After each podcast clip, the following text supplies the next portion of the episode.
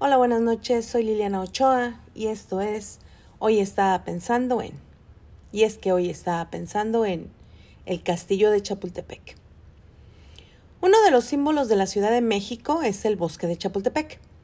Este pulmón natural alberga muchas atracciones y una de las más importantes es el castillo de Chapultepec, un sitio que desde las alturas saluda a los visitantes de la primera sección del bosque.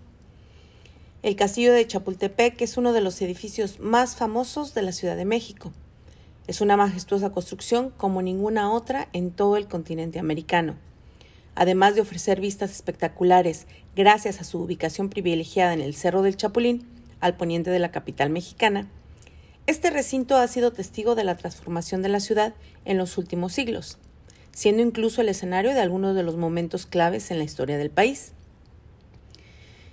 El castillo de Chapultepec es el único castillo real en América. Sí, ya que existen más de 100 castillos en el continente americano, y prácticamente todos se levantaron entre finales del siglo XIX y mediados del siglo XX como casas de recreo, parques de diversiones o destinos turísticos.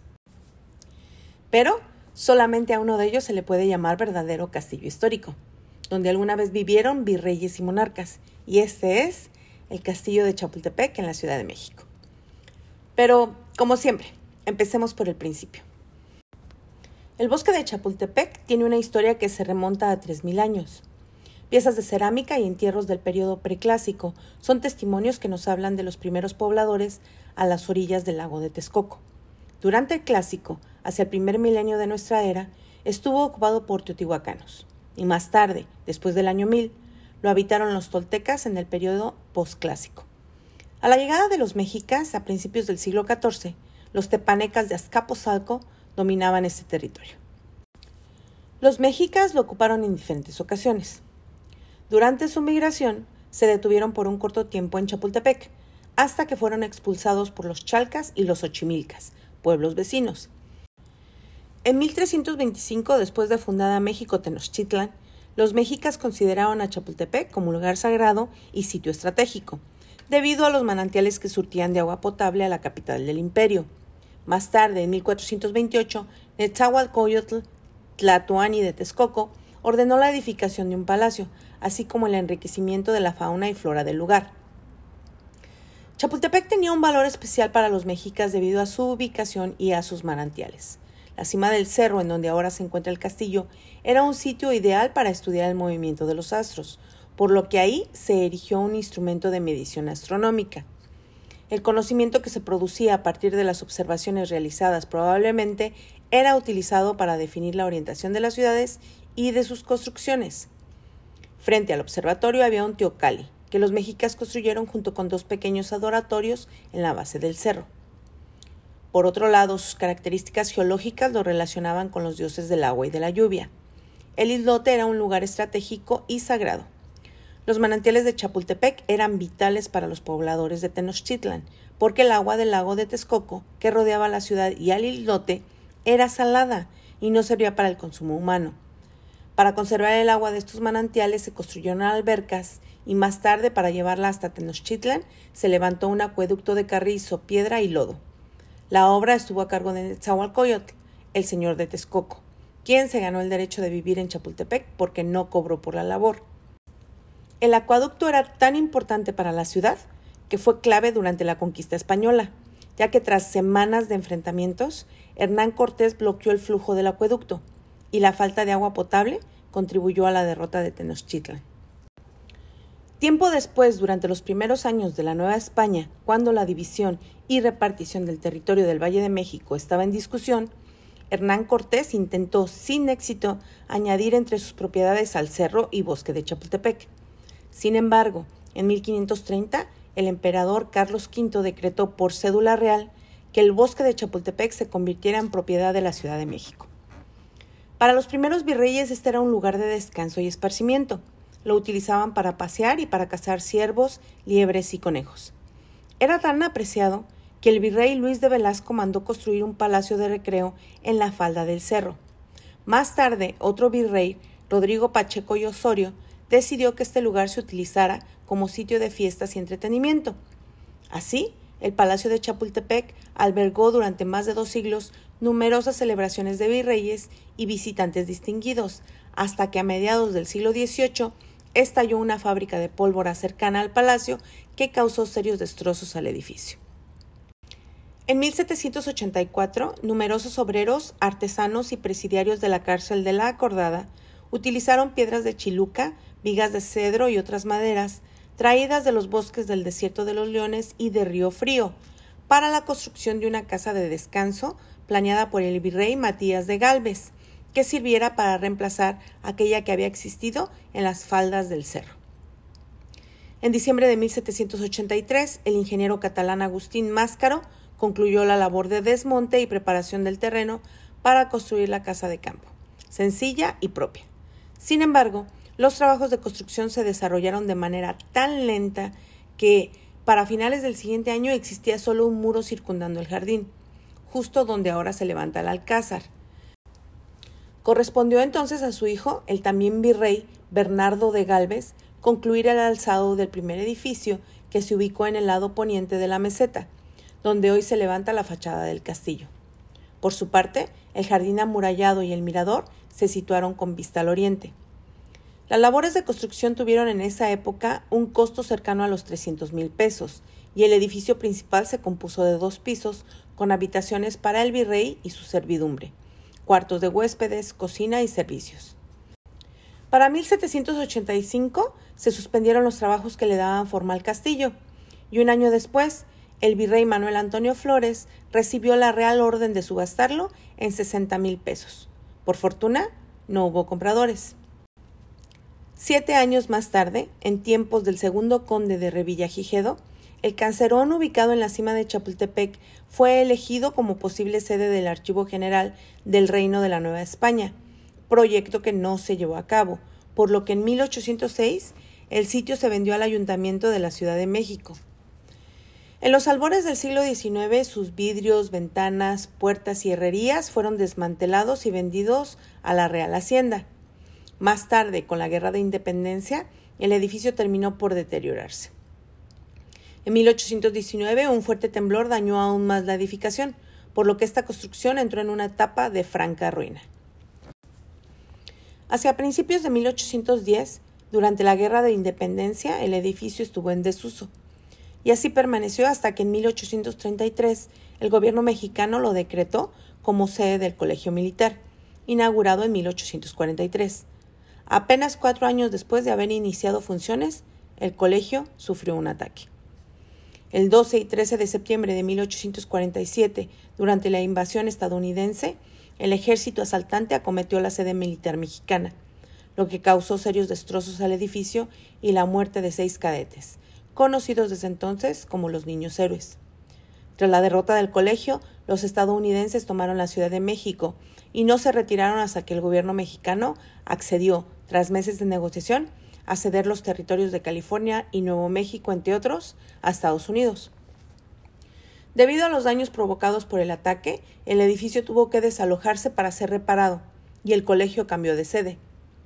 Años después, durante la Guerra de Reforma, el recinto fue ocupado por primera vez como residencia presidencial.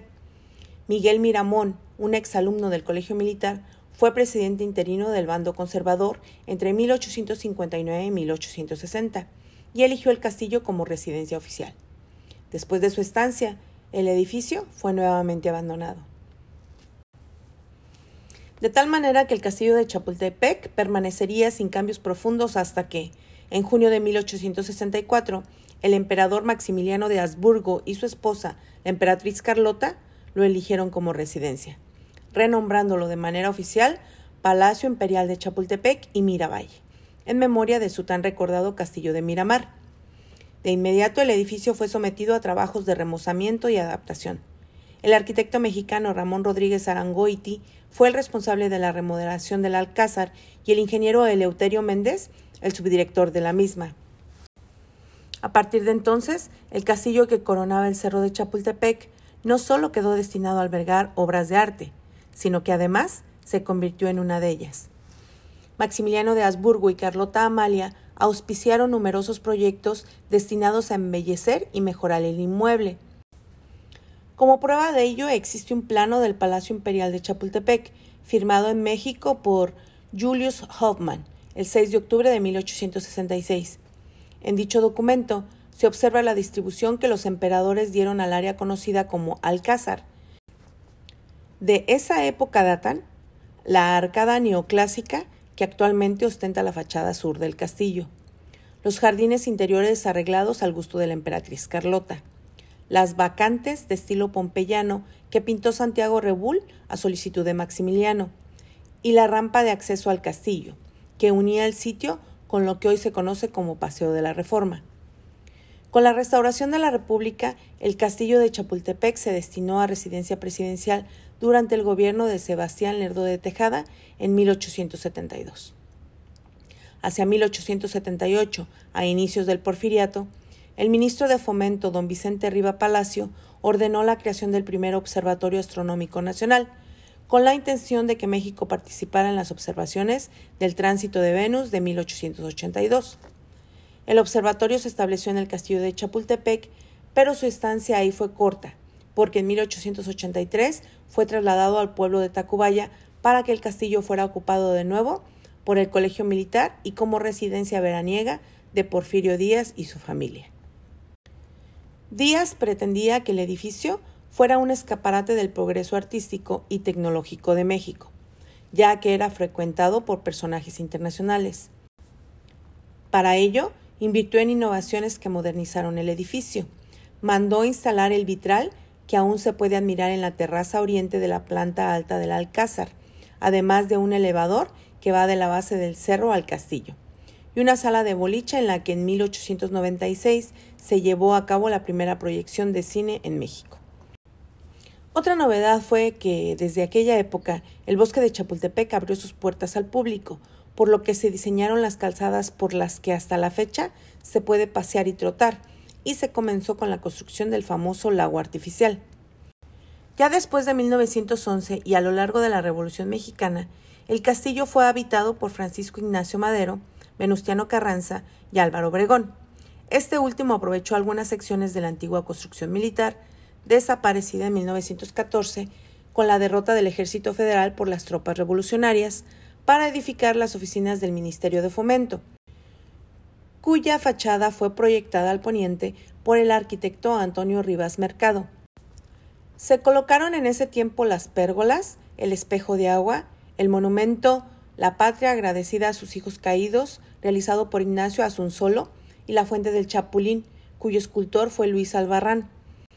Los presidentes Plutarco Elías Calles, Pascual Ortiz Rubio y Abelardo L. Rodríguez realizaron algunos cambios en la residencia. Los tiempos revolucionarios siguieron su marcha y el 22 de diciembre de 1938 el general Lázaro Cárdenas decretó que este histórico edificio se convirtiera en sede del Museo Nacional de Historia, el cual exhibiría las colecciones del Museo Nacional de Arqueología, Historia y Etnografía que abarcaban desde el virreinato hasta la Revolución. Así pues, el Museo Nacional de Historia se inauguró en el Castillo de Chapultepec, el 27 de septiembre de 1944 y está dedicado a resguardar colecciones y objetos de personajes de la historia de México. Actualmente cuenta con un acervo de 100.000 objetos, además de resguardar varios murales hechos por grandes artistas tales como Jorge González Camarena, Juan O'Gorman, David Alfaro Siqueiros y José Clemente Orozco. Las áreas de exhibición están divididas en dos partes. La primera en la zona que ocupó el antiguo colegio militar, donde se encuentran las salas que muestran el periodo histórico que va de la conquista hasta la revolución de 1910. Y la segunda, el Alcázar, donde se exhiben los mobiliarios del emperador Maximiliano y su esposa Carlota, y del general Porfirio Díaz y su esposa Carmen Romero Rubio. Se trata de más de 40 áreas que sintetizan la historia de México, incluyendo obras pictóricas, escultóricas, indumentaria, tecnología, numismática, instrumentos musicales, enseres de plata y cerámica, banderas, carruajes y documentos. Cuenta con auditorio, sala de exposiciones temporales, biblioteca, fototeca y librería. Y ofrece servicios educativos, visitas guiadas y asesorías escolares. El castillo de Chapultepec recibe más de un millón de visitantes cada año, quienes sin duda quedan maravillados por la imponente belleza de este histórico recinto. Pues bien, Cierro este podcast con una frase del escritor y novelista estadounidense George R. R. Martin. A veces diferentes caminos conducen al mismo castillo. Buenas noches, yo soy Liliana Ochoa y esto fue Hoy estaba pensando en...